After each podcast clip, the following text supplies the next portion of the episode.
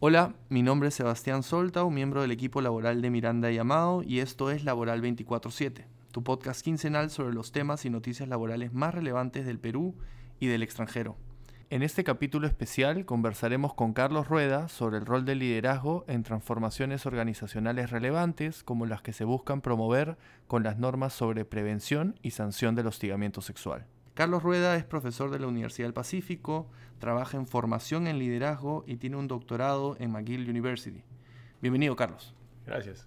Bueno, Carlos, un poco para darle contexto a la conversación, eh, hay nuevas normas sobre hostigamiento sexual que han sido aprobadas recientemente y mm, a propósito de esas normas surge la duda sobre cuál es el rol que deben asumir las gerencias de gestión de personas o las altas gerencias para que se alcancen los objetivos de estas normas, ¿no? que son básicamente generar un contexto de respeto dentro de las organizaciones. Eh, ¿Cómo ves tú la relación de, del rol que deben asumir estos líderes en las organizaciones, eh, más allá de cumplir solamente lo que establecen las normas? O sea, ¿qué crees tú que es clave de cara a asumir un rol de liderazgo en estos contextos? Ya, mira, lo primero que, lo primero que se me ocurre es que la gerencia o la persona, digamos, encargada de, implementar este cambio, quien desea hacer este cambio, digamos, el champion de la organización que desea hacer este cambio, tiene que, creo que, hacerse una primera pregunta, ¿no? Que es, ¿es mi organiza ¿está mi organización capacitada a hacer un cambio solo legal o también cultural? De acuerdo. ¿no? Y yo creo que hay que ser súper honesto con eso, porque como consultor también me he metido en varios, en varios proyectos de cambio eh, cultural. Y claro, o sea, cambio cultural es fácil de vender, pero difícil de implementar. Todo el mundo te compra cambio cultural, porque al final, este, razones para cambiar la cultura siempre hay. De acuerdo. ¿No? Pero no todas las organizaciones realmente lo quieren hacer. Entonces, como consultor me ha tocado perder el tiempo, meses a veces, hasta que me doy cuenta que en realidad la organización no quería hacerlo. Ahora, cuando dices la organización no quiere hacerlo, ¿te refieres a, digamos, los que marcan la pauta desde arriba a la gerencia o a todos los niveles? Sí, los que marcan la pauta, ¿no? Entonces, por eso creo que la gerencia tiene que ser bien honesta en decir, un tema como este, eh, si lo van a implementar solo a nivel normativo, se puede hacer. De acuerdo. ¿no? Comités, comités que evalúan, comités que investigan, comités que sancionan, ¿no? Punto. Y eso se puede hacer y está bien, ¿no? Este, si es que la empresa quisiera ir más allá y realmente hacer que el respeto, ¿no? Sea parte, cambiar el respeto, el código de respeto dentro de la organización, eh, eso ya es un cambio cultural, ¿no? Y ahí yo me diría la pregunta, o sea, si yo fuera implementador de ese cambio, agarraría y diría, ¿quiénes son los cinco líderes principales de esta organización? ¿no? Formales o informales, ¿no? Porque por ahí el fundador no tiene ningún, ningún rol, pero para por ahí, ya ¿no? O, este, o, el verdadero influencer es el gerente de logística o el gerente de ventas a veces, porque son los que mueven la aguja. Como unos embajadores de la igualdad o del, respeto, o sea, identificar esas personas clave. No, no, o sea, yo diría simplemente los, los cinco líderes más influyentes de la organización. Ya pondría la lista de esos cinco y diría si estas cinco personas realmente podrían llegar a ser un ejemplo de respeto. Pero tiene que ser, o sea, tienes que hacerte esa pregunta honestamente, ¿no? Si yo fuera, por ejemplo, el gerente de recursos humanos, ¿no? Y me toca implementar este cambio. Agarraría quiénes son los cinco, empezaría, ¿no? A ver, el CEO, el gerente de logística o la gerenta de tal, tal, tal, tal. Y diría, ¿estas cinco realmente están capacitados para empezar este cambio? ¿Sí o no? Al margen de que quizá ellos en comité te digan que sí. Ya. Tú los conoces como personas. Ok. ¿No? Entonces, yo no me metería a implementar un cambio cultural si es que sé que tres de los cinco no... la, no la van a hacer. O no son realmente un ejemplo de respeto. ¿Por qué? Porque cualquier cosa que hagas se va a caer. En algún momento eh, los pasillos lo saben. O sea, tú puedes implementar tus videos, tus campañas, ¿no? Las capacitaciones. Las capacitaciones, todo lo que haces para implementar un cambio cultural, ¿no? Y la gente en el pasillo sabe que el gerente de logística sigue haciendo eso. De acuerdo. ¿No? Entonces, en verdad, termina siendo inocuo. O sea, perdemos el tiempo, perdemos los recursos. En cambio cultural, este, tiene es comportamientos. ¿no? Y cambiar los comportamientos, o sea, cambiar hábitos. Y cambiar hábitos es lo más difícil en una persona y aún más en una organización. Ahora, Carlos, presumamos que eh, un gerente de recursos humanos se hace esa pregunta, ¿no? Y, piensa en esas cinco personas. Y en el escenario ideal, esas cinco en verdad sí podrían ser ejemplos de, por ejemplo, el cambio de una cultura de respeto. Eh, ¿Qué habría que hacer o qué habría que proponerle a esas cinco personas para porque lo que te estoy entendiendo es que esto es algo que nace de arriba y va hacia abajo, ¿no? Entonces, ¿qué habría que hacer con esas cinco personas, crees tú, para que efectivamente sea un ejemplo y eso vaya, digamos, bajando y todo el mundo tenga esta nueva cultura de respeto? Sí, o sea, para terminar la, idea anterior, era si este gerente o implementador de esta política se encuentra con una lista de personas que dice, estas no, no la van a hacer, ¿no? No tengo buenos ejemplos, no está mal que solo lo implemente a nivel normativo. Ya. ¿no? no está mal. ¿No? Pero quizá metería en el cajón un tiempito el cambio cultural. De acuerdo. No sacaría todavía esas balas. ¿no? Entonces, ya yendo a tu pregunta, eh, ¿qué es lo que se podría hacer? A ver, lo que se me ocurre a mí, y créeme que he perdido bastante tiempo en tratar de implementar estos, estos, estos cambios, que al final es aprendizaje. Eh, me, yo me dedicaría por lo menos seis meses solo a trabajar con esas cinco personas sin que nadie lo sepa. Un comité secreto así de, modificación de la, exacto, cultura. Me dedicaría a trabajar solo en esos cinco, ya imagínate diez. ¿Cuáles son los diez líderes clave de esta organización. Es más, me dedicaría un año a trabajar con ellos. ¿Y qué trabajarías con esas personas? Ya. Hábitos, comportamientos, expresiones, ¿no? Casuística, casuística, casuística, casuística. Em, casuística positiva y casuística negativa. Crearía un comité entre ellos íntimo donde el ideal es que hasta ellos lleguen a compartir los momentos en los que ellos transgredieron o fueron transgredidos. Transparencia absoluta, digamos, dentro de ese en ese, en ese grupo. Porque solo así van a llegar a tocar el verdadero problema. De acuerdo. ¿no? Y ser conscientes del verdadero problema. Y acá hay una parte importante. Y ser conscientes que ese problema está dentro de todos. ¿No? O sea, todos cargamos el hostigamiento. Todos cargamos eh, eh, el abuso, ¿no? como en esta película mm, Spotlight, ¿no? Que dice, ¿no? Este, toma una ciudad, ¿no? It takes a, it takes a village to raise a child, ¿no? ¿no? Requiere toda una ciudad o, una, o un pueblo para criar un niño. Claro, y cuando se descubrieron los abusos, la conclusión es, toma toda una ciudad para abusarlos. De acuerdo. En otras palabras, necesitas que toda la cultura, si es que está habiendo abuso, es porque hay una cultura que lo, que lo permite y que lo oculta. Claro. Entonces, trabajaría yo un año con estos 5 o 10 líderes a que sean realmente conscientes, a que abran los ojos, que están metidos en una cultura de hostigamiento. Yo te aseguro que no hay empresa en el Perú que no tenga una cultura de hostigamiento. Por lo menos... Porque el Perú es, vivimos en un país, en una cultura de hostigamiento. Entonces, cuando estas 10 personas están lo suficientemente sensibilizadas, y sensibilizadas no quiere decir, mira, te, he presentado la típica, ¿no? El caso que pasó en Estados Unidos, el caso que pasó aquí. No, no. El caso del cual fui parte yo. Ya. ¿No? Del cual fui parte yo. Y yo de repente se me pasó la mano así con, con un asistente que tenía, se me pasó la mano con mi esposa, se me pasó la mano con mi esposo, ¿no? Y quitarle, yo creo que hay que quitarle mucho a esta conversación el tema de género. Creo que hay que quitarle mucho el tema de género.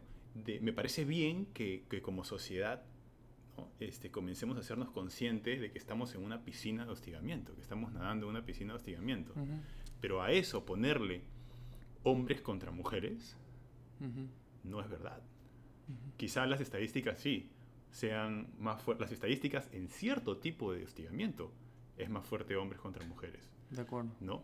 Pero, pero creo que hay que estamos comenzando a escarbar ese iceberg.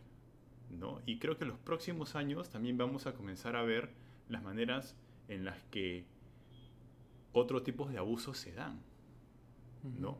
Y quizá también el tipo de abuso de mujeres a hombres. No, de hecho la, la regulación sí tiene esa vocación, digamos, amplia, donde no, no, está el estereotipo de que el hostigamiento necesariamente es de un hombre hacia una mujer, sino tiene la vocación, digamos, es independientemente del sexo de las partes. Exacto. Pero estoy hablando a nivel cultural. Ya. O sea, claro, la persona lee esta ley y todos leemos hombres contra mujeres.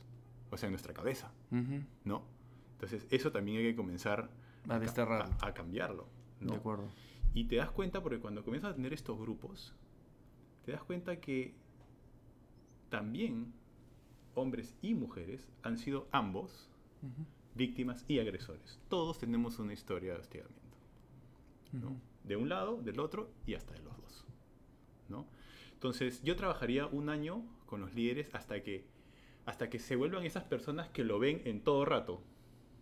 Porque ahorita caminamos por los pasillos, vamos a cuatro reuniones no percibimos y no lo vemos por ahí, pum, a alguien se le fue la mano, un comentario, jaja, nos reímos y, y sigues. Pero cuando has sensibilizado a una persona, pasa su día y lo vio 20 veces. Y va a decir algo. Claro, ¿no? Entonces, ¿por qué? Porque si con los líderes no están absolutamente conscientes de que esto, de que nadamos en una cultura de hostigamiento y de que ellos van, tienen que ir cambiando su forma de ver, o sea, cambiar la manera de, comportarse, primero tienes que cambiar la manera de ver lo que te está pasando. Entonces yo me dedicaría el primer año simplemente a ellos. Además también es un buen test de que si la empresa realmente lo quiere hacer. Ya, porque, es una inversión, ¿no? Exacto. O sea, si la empresa te dice, no, pero ¿cuándo van a salir los paneles y los workshops? ahí yo diría, como consultor, yo diría, guarda. Yo diría, claro, estos quieren ir de frente al, al show off de que estamos cambiando, ¿no? Claro. Cuando uno quiere realmente hacer un cambio, no se lo dice a nadie. Eso es interesante, ¿no? Porque normalmente uno lo vincula, se están haciendo talleres. Claro, claro, hasta que, hasta que aprendes de que decirlo en verdad va en contra tuyo, ¿no? Entonces de ahí aprendes con los años a que sabes que si realmente quieres hacer un cambio de verdad o tomar decisiones importantes, no se las dices a nadie, ¿no? Entonces yo como consultor me diría así si es que la empresa realmente tiene ese compromiso, ¿no? Y te lo digo porque, de nuevo, he perdido bastante tiempo, ¿no? Haciendo consultorías de empresas que, que, en principio te dicen que sí, pero en el fondo no. no. Porque no están dispuestas a, digamos, y no saben que no están dispuestas. Creen que sí, ¿no? Creen que sí están dispuestas. ¿Por qué? Porque es la moda, porque todo el mundo se está metiendo en eso, porque han, han venido cuatro consultores del extranjero, ¿no? Porque ya los otros, la competencia lo, está, haciendo, ¿no? Entonces, creen que sí, pero en el fondo no. De acuerdo. Esa es una primera, es algo que yo haría, ¿no? Trabajaría unos seis meses o a un año con esos líderes y ahí te van a salir uno o dos casos difíciles. Y ahí es donde tienes que trabajar así como una plastilina dura, coaching personal, ta, ta, ta, y quizás hasta considerar la posibilidad de cambiar a esa persona, ¿no? Claro. ¿Por qué? Porque cuando ya pasas a una fase de implementación, yo iría chorreando, ¿no? De ahí pasaría a al siguiente nivel, que pueden ser 20 personas o 30 personas. No. Porque el cambio cultural, en este tipo de cosas, tendemos a creer que es castigo. ¿no? ¿En qué sentido? O sea, implementar esto es que cuando a alguien se le pasa la mano, sancionamos. Lo sancionamos. Entonces, listo, ya está implementado. ¿Funciona en la sanción? Sí, Bacán, listo. Siguiente, ¿no? Ya no es problema. De hecho, es, sintomático que la norma se llame de prevención y sanción del hostigamiento, ¿no? O sea, creo que se concibe que si existen casos de hostigamiento y esa persona es sancionada y sale de la organización, está funcionando bien el sistema. Ahora, más bien el foco debería estar en, la prevención, que es lo que tú dices, ¿no? Claro. Y más que en la prevención, yo, ni siquiera usaría esa palabra, ¿no? Pero, pero es, es aprender o sea, como cultura, no hemos aprendido a que hay que respetar espacios eh, e intimidades de otras personas, ¿no? Y aquí eh, quería tocar un tema que es súper importante, ¿ya? En este, en este, en este caso, el, profesor Heifetz de, de, Harvard toca muy bien ese tema en liderazgo, que es poder. Ya. Em, primero, primero tocaría otro tema que es, em, creo que es un tema muy sensible, que es la manera en que nos divertimos con los otros, ¿no? Em, no, o sea, aquí en, nuestra cultura nos divertimos mayormente a costa de otra persona. Burlándonos, ¿no? Exacto. ¿No? Bullying, ¿no? Y, nadamos en el bullying. O sea, tú decimos, no, sí, el bullying es malo. llega viernes un ceviche, con tus cinco patas, no te das cuenta y ya le estás haciendo bullying a uno de ellos hace 20 minutos, ¿no? Entonces, de nuevo, todos somos parte del bullying, ¿no? Entonces, creo que ese es un tema súper importante, ¿no? Entender la forma de, de divertirnos a costa de otras personas. Porque cuando creemos que podemos hacerlo, ahí es donde se mete la broma que se pasó una campaña, yo creo que una campaña bien, bien enfocada en, las bromas, ¿no? O sea, en que entendamos que, que, hay bromas que no se hacen, pues, ¿no? Y que no las deberías hacer ni con tus patas en la playa, ¿no? Claro, ya esto excede al centro de trabajo, digamos, son cosas que uno no debería hacer en general. Claro, es que cualquier empresa que se mete en esto va, va, va lamentablemente a tener que hacer un, un, trabajo contracultural. Porque afuera el mensaje es diferente. Exacto, que es lo más difícil. O sea, cambiar una cultura, si todos están cambiando, bacán. Pero ¿cómo cambias la cultura en una burbuja cuando a las 5 de la tarde, 6 de la tarde salen y es lo mismo? Cuando en el grupo de WhatsApp es otra cosa. Claro. ¿No? Sí, pues. En realidad se termina convirtiendo en un artificio. Una vida en paralelo, ¿no? Exacto. ¿No? Entonces, este, bueno, yo creo que el tema, el tema de las bromas es como, sería como que una primera capita, ¿no? O sea, yo sé que aquí hay, hay niveles de profundidad, ¿no? Una primera capita. Otra cosa que se me ocurre es este... Este es un tema sensible, ¿ya? Porque intrínseco al ejercicio del liderazgo es tu relación con el poder. ¿No? Eh, y el liderazgo en, organizaciones, en empresas, en empresas grandes, ¿no? Se entiende como mientras más poder te dan, mejor eres, mejor, más valioso eres. Ya. ¿No? Entonces, por ejemplo, ¿no? He visto casos de alumnos o alumnas que ya no tienen vida, ¿no? Gerenta de logística, no tiene vida no tengo vida, mis hijos, mis hijas, no puedo ir. Y de pronto eh, le, ofrecen el cargo de gerenta general. Y lo toma como un premio. Ya. O sea, lo toma como diciendo, ahora ya no voy a supervisar 80 personas, voy a supervisar 1500 personas, ¿no? Y es como, es alucinante porque como que si se tendría que hogar más en su vida, pero la considera como un premio. Ya. ¿No? Y en cultura corporativa vivimos en eso. ¿no? Es más, creemos que mientras más responsabilidad tienes, este, mejor eres. ¿No? ¿Por qué digo esto? Porque la relación con el poder es rarísima en el liderazgo. Hay que tener mucho cuidado porque terminamos creyendo que a, más poder tenemos, más valiosos somos como líderes. ¿no? Entonces, el poder es una moneda que estamos buscando dentro de la organización. No todos, ¿no? Pero quien quiere subir, en el fondo... Busca poder. No te lo va a decir así. ni, y probablemente crea que no. Pero sí. O sea, si le ofreces un cargo con más influencia, va a pensar que es mejor para esa persona. ¿No? Entonces, inconscientemente o conscientemente estamos buscando poder. ¿Ya? Entonces, en las organizaciones estamos. Una persona que entra junior está ambicionando más poder, subir. Y sabe que las, las, señales de subir es si manejas cuántas personas están a tu cargo, cuál es el presupuesto que tienes, ¿no? En qué comités te sientas, ¿no?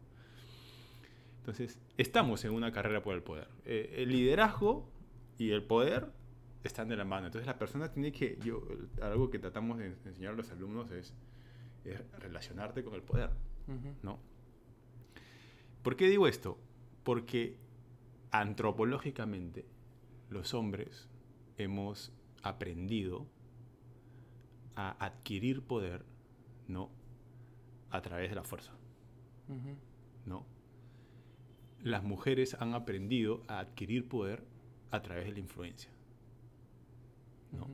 Entonces, tanto hombres y mujeres dentro de una organización, no todos, pero quienes quieren subir, están en esa en, ese chip, digamos. en esa carrera por acumular poder, ¿no? Los hombres a su forma, y esto es una, una generalización, definitivamente, ¿no? Y esto ya es un error, ¿no? Pero, simplemente para efectos de comunicar la idea, los hombres a su forma y las mujeres a su forma. ¿Ok? Esto, si a esto le sumas el tema sexual, sexo y poder, comienzan a generar dinámicas complejas, ¿no? Porque el hombre comienza a decir, más poder tengo, y comienza, ¿cómo comienza a medir su poder? Su poder, ¿no? A ver si es que puedo seducir o si puedo pasarme de la raya con, con tal persona, ¿no? Y ahí va midiendo diciendo, ok, ¿no? De repente se pasa de la raya con un asistente, se pasa de la raya con un analista, no dice nada. ¿Y qué es lo que está haciendo esa persona dentro? Estoy diciendo, check. Ratificando que tiene poder. Exacto. Exacto. No. Ahora, ¿cómo hace uno para cambiar esas, eh, digamos, predisposición a pensar de esa manera em, sobre, el, sobre lo que implica ser un líder y, esa relación con el poder que tú dices? O sea, la gente llega con eso desde su casa, ¿no? Y de su formación escolar y universitaria. O sea, ya en la empresa ¿Cómo hacemos para que la gente no tenga esa visión y, se adecue mejor, me, imagino, a, un contexto de, respeto, que es el que quiere uno, el que quieren las empresas influenciar desde arriba? Sí, o sea, qué buena pregunta, ¿no? Porque lo que realmente está pasando, si lo lees, o sea, con, con ojos de decir, ¿cómo genero un liderazgo sano? y cómo genero dinámicas de liderazgo sano. Que no estén relacionadas a esto que tú comentas. No. Y existen. Y y, hay, y están tan, tan, tan metidas abajo que no las vemos. Claro, los comportamientos del hombre terminan siendo más evidentes y más agresivos, ¿no? Pero no quiere decir de que los comportamientos de algunas mujeres no vayan en la misma línea, solo que son más sutiles, ¿no? Entonces, vamos a ir empezando a hacernos sensibles a eso, ¿no? sensibles a ese tipo de eh, sexual harassment o hostigamiento sexual. Hostigamiento sexual, ¿no? Em, hay que aprender a comenzar a verlo con esos, con esos ojos, ¿no? Lo que, lo que sucede, lo que está sucediendo. Entonces, ¿qué podría hacer un líder ante eso? Pucha, es bien difícil. ¿ah? Es bien difícil porque tendría que ser una persona muy sensible para darse cuenta qué es lo que realmente está pasando por debajo, ¿no? Em, em, no sé, déjame pensarlo un ratito. No, no, y aparte que sí nos has dado varias pautas de lo que uno podría hacer, ¿no? Esta idea de identificar cinco personas clave, luego ir bajando, ¿no? La, la, la, la, digamos, disposición a hacer estos cambios realmente se demuestra en la, en la intención de invertir tiempo y, me imagino plata también en, en, ir trabajando poco a poco desde arriba. Ir, y también está interesante esto que dices de de mm, la relación entre el liderazgo y poder y las aspiraciones que están detrás y cómo tratar de cambiar eso, ¿no? Claro, porque normalmente el hombre intenta estar en el poder.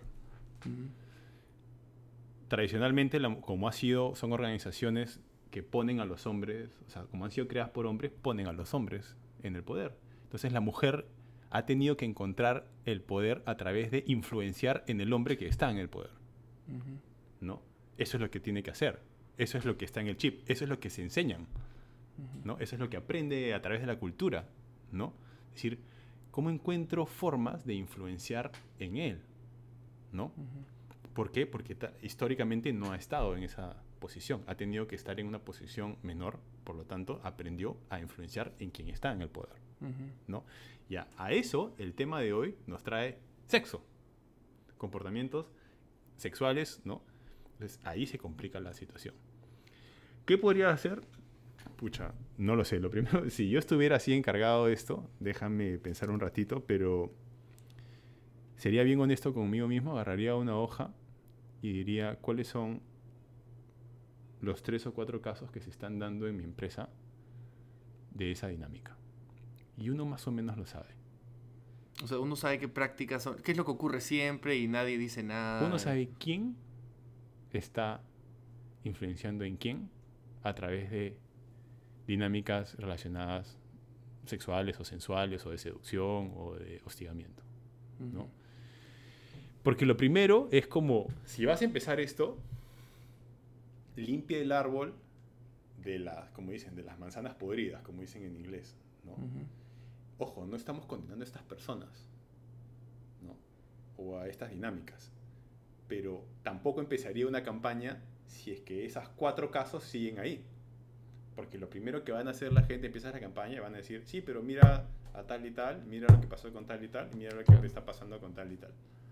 De nuevo, quizá en paralelo que vaya trabajando yo con estas 5 o 10 personas en liderazgo, iría trabajando estos casos. Ya. Es más, esas personas podrían ayudar a identificar esos casos, me imagino. Por ejemplo. Porque los van a conocer. Exacto. ¿no? Entonces, porque esos son los casos que, de nuevo, te derrumban todo. Te derrumban todo te derrumban todo. ¿no? Y a veces, por ejemplo, puede ser el gerente comercial, que es el. o la gerenta comercial, que es la que trae el pan. Y paga, y gracias a ellos pagamos todo. ¿No? Ya, ¿cómo haces? Porque a veces el gerente general no está dispuesto a, a perder a esa persona. Claro. ¿No? Este, ahí vienen esas decisiones difíciles que tú dices entre solo cumplimiento normativo versus transformación de la cultura. Exacto. Entonces, trabajar, como te digo, las personas clave y los casos clave. Y esos casos resolverlos antes de empezar cualquier campaña ya pública, resolverlos. ¿No? Esos cuatro o cinco casos. Porque si no, eh, más allá de que capacites, de que tengas tu comité y todo, la verdad que no va a ser efectivo porque esos casos siguen existiendo. Y además es un piloto, porque ya sabes, vas a aprender, la empresa tiene que aprender a resolver esos casos. Imagínate, para una empresa peruana hablar de eso en un comité, puff, tienen que aprender. Recién aprenderán el caso 9 qué decir y qué no decir. Claro. ¿No? Entonces ya si resuelves esos cuatro casos en paralelo ese año que te estás dando de piloto, ya, bacán. Empiezas tu campaña, empiezan las normas también y ya vas a saber cómo operar cuando, cuando ocurran estos casos. Claro, y va a haber menos incidencias, se supone, porque las personas que tenían esas prácticas o, ya no están o fueron reformadas. Claro podrías decir, ¿no? Sí, sí. Bueno, Carlos, yo creo que nos podríamos quedar hablando un tiempo más, pero lamentablemente el tiempo nos ha ganado. Eh, te quiero agradecer por tu tiempo, Carlos, y estoy seguro de que lo que has compartido con nosotros va a ser de mucha utilidad para todos los que quieren o tienen que asumir una posición de liderazgo eh, relacionada con, con estas transformaciones entre las organizaciones. ¿no? Eh, a nuestros oyentes, gracias por escucharnos. Como siempre, los invitamos a seguirnos en Spotify o suscribirse en Apple Podcasts. Y no se olviden de revisar nuestro informativo laboral y de suscribirse al nuevo canal WhatsApp de Miranda Llamado, a través del cual podrán recibir rápidamente nuestras alertas e informativos, así como el link a cada uno de los nuevos capítulos de Laboral 24-7. Hasta la próxima.